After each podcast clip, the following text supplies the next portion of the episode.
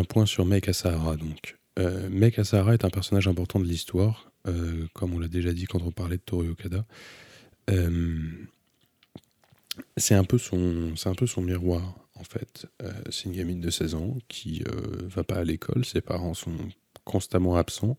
Elle a eu un accident de moto avec, avec son avec son copain a priori de, l'époque où elle s'est fait s'est retrouvée blessée blessée sur le coin de l'œil notamment et euh, passe son temps à faire bronzette en fait sur, euh, sur son petit transat à fumer des short hope euh, comme c'est l'été.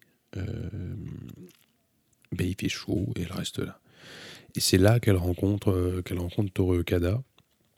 Pendant que lui il est en train de errer dans le, dans le jardin de la maison d'en face la maison abandonnée où on retrouve le puits on retrouve euh, on retrouve la, petite fontaine avec l'oiseau on retrouve plein de choses euh, il cherche le chat euh, c'est là qu'elle le rencontre et qu'elle lui, dit mais qu'est-ce que tu fais là? Les gens vont appeler les flics, euh, vas-y, qu'est-ce que tu fais Et à ce moment-là, elle offre à Toru Okada un, instant. C'est-à-dire qu'il se pose dans le jardin, sur la chaise longue, et elle lui dit bouge pas, tout va bien se passer. Et en fait, on se rend compte qu'elle, elle est assez curieuse. Elle se pose énormément de questions. Et du coup, elle va lui poser énormément de questions. Elle lui pose énormément de questions, euh, parfois gênantes, un peu compliquées. On se dit, putain, la gamine, elle va absolument savoir des trucs. Enfin, ça suffit, quoi.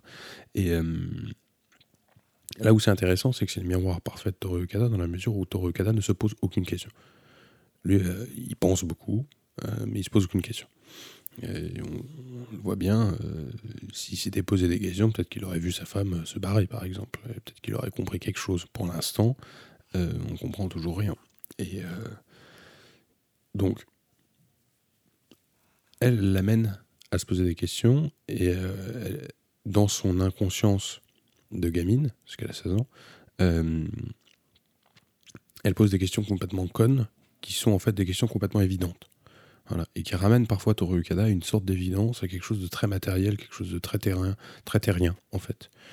Elle l'emmène, elle bosse sur, euh, elle bosse dans une boîte de perruques, euh, donc elle l'emmène se balader et dire bon voilà on va faire une étude sur les sur les gens qui auraient besoin de porter des perruques. Elle est passionnée par des sujets comme ça, là où Toru Ukada lui il est passionné par rien du tout.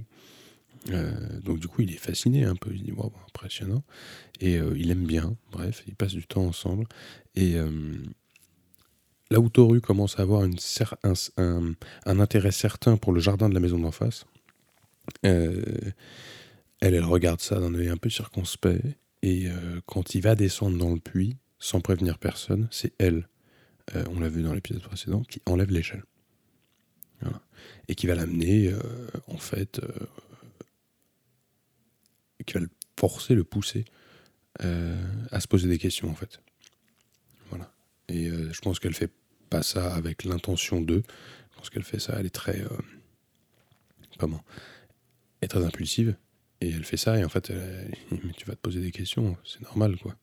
Et euh, réfléchis, qu'elle lui dit. Voilà, voilà pour ce personnage.